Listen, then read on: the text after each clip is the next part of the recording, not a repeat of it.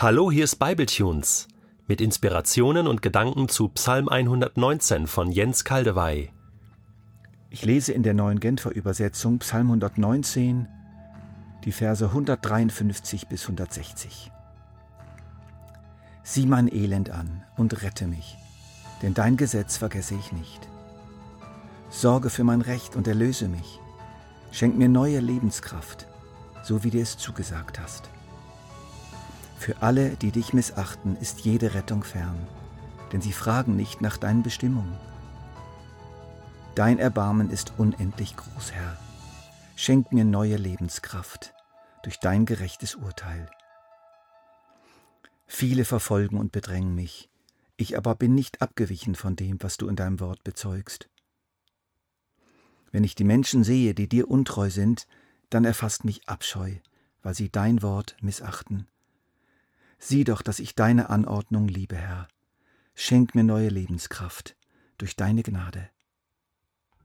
Dein Wort ist durch und durch wahr, und ewig gültig sind alle deine Rechtsurteile. In ihnen zeigt sich deine Gerechtigkeit. Eine Bitte taucht hier dreimal auf. Schenk mir neue Lebenskraft. Schenk mir neue Lebenskraft, so wie du es zugesagt hast. Schenk mir neue Lebenskraft durch dein gerechtes Urteil. Schenk mir neue Lebenskraft durch deine Gnade.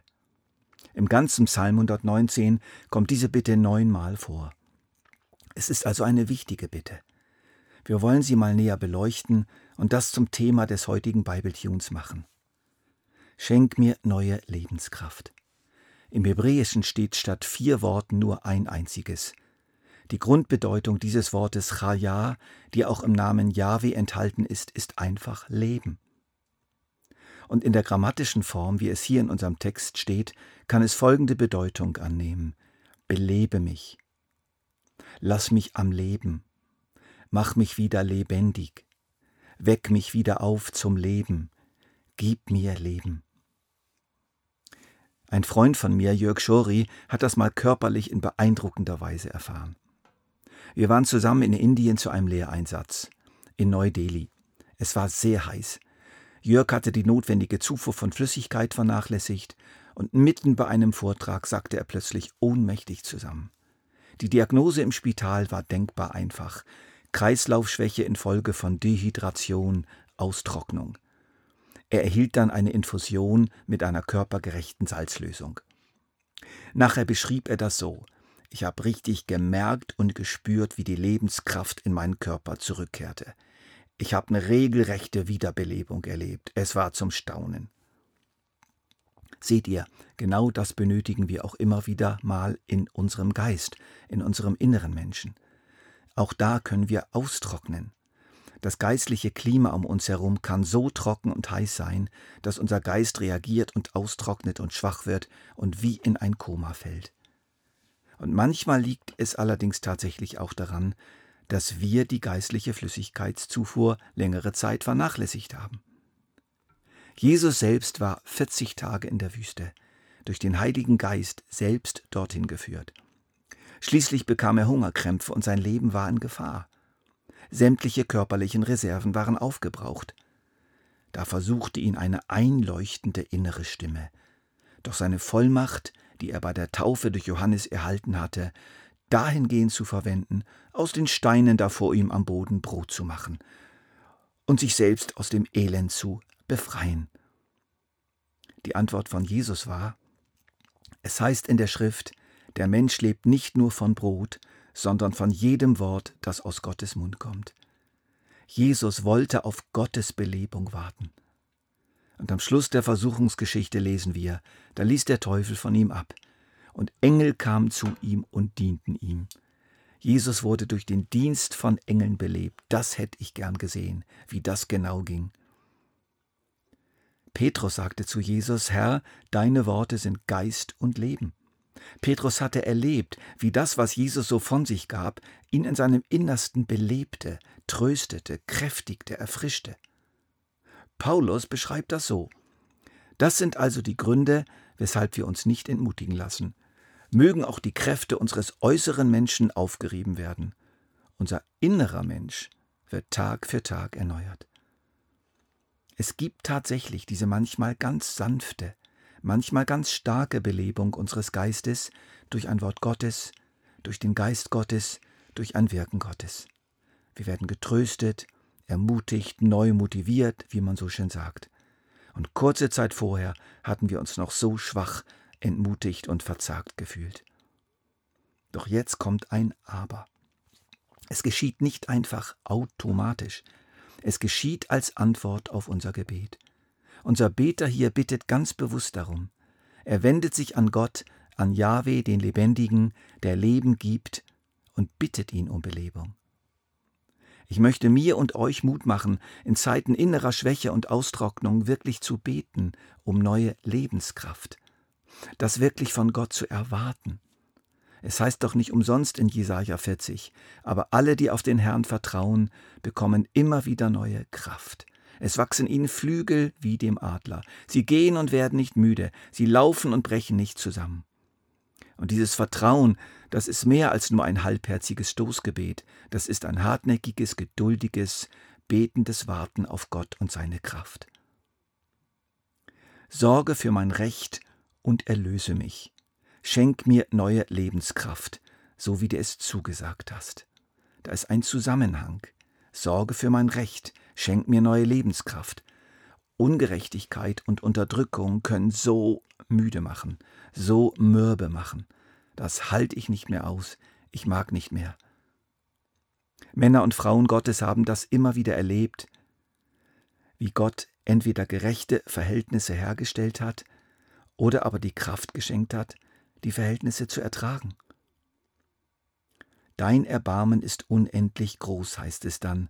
Schenk mir neue Lebenskraft durch dein gerechtes Urteil. Interessanter Zusammenhang.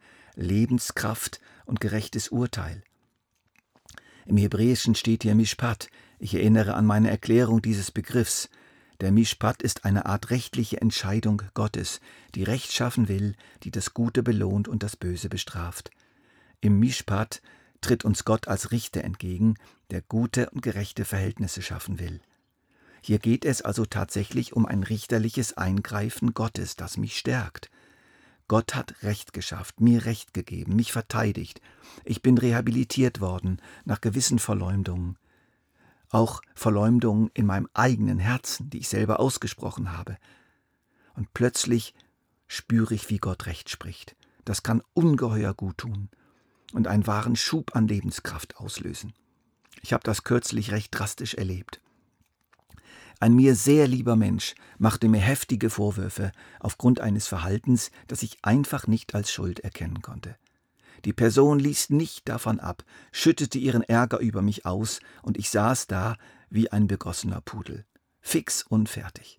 Ich kann mich noch so gut an das Gefühl erinnern. Ich fühlte mich so gedemütigt, so schwach, so elend. Nach einer halben Stunde kam jene Person unter Tränen und bat mich um Vergebung. Nach einer Welle der Tränen meinerseits vor Erleichterung folgte eine Welle neuer Lebenskraft und neuen Lebensmutes. Ich lebte richtig auf. Doch viele Menschen erleben größere und längere Ungerechtigkeiten.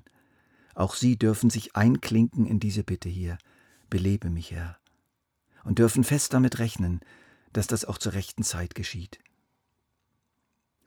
Sieh doch, dass ich deine Anordnungen liebe, Herr. Schenk mir neue Lebenskraft durch deine Gnade. Das dritte Vorkommt dieser Bitte um Belebung in unserer Strophe. Schenke mir neue Lebenskraft durch deine Gnade.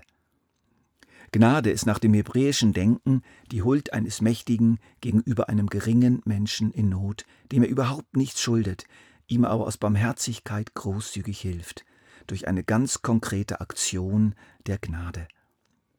Gnade ist im Hebräischen etwas ganz Konkretes, Handfestes, Spürbares. Eine echte, spürbare, wirksame Hilfe in der Not. Eine Erfahrung der Gnade erfrischt ungemein. Sie möbelt einen richtig auf. Sie weckt die Lebensgeister. Sie tröstet so sehr. Während meiner langen Rehabilitationszeit im Paraplegikerzentrum Nordwil fühlte ich mich eines Tages sehr ermutigt und glaubensschwach.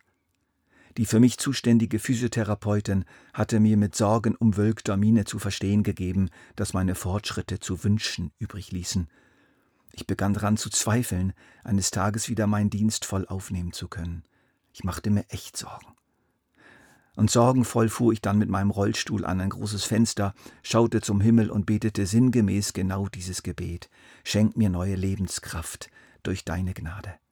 Herr, ich brauch dich jetzt. Da kam umgehend die Gnadenportion Nummer eins. Es strömte neuer Glaube in mein Herz. Und ich spürte Gott sagen, Jens, glaube. Vertraue nicht den Aussagen des Personals. Vertraue mir. Ich fühlte mich wirklich im Glauben belegt. Es kam einfach Mut. Glaubensmut. Am nächsten Morgen fand ich auf meinem Bett einen Brief von einer Fürbitterin, die mir schrieb, ich hatte den Eindruck, ich soll dir schreiben, bisher hast du dich wie ein Lamm verhalten, das war gut so, jetzt sollst du ein Löwe sein, stark im Glauben, jetzt ist Glauben dran. Dieser Brief, der dermaßen exakt in meine Situation hineinsprach, belebte mich noch mehr.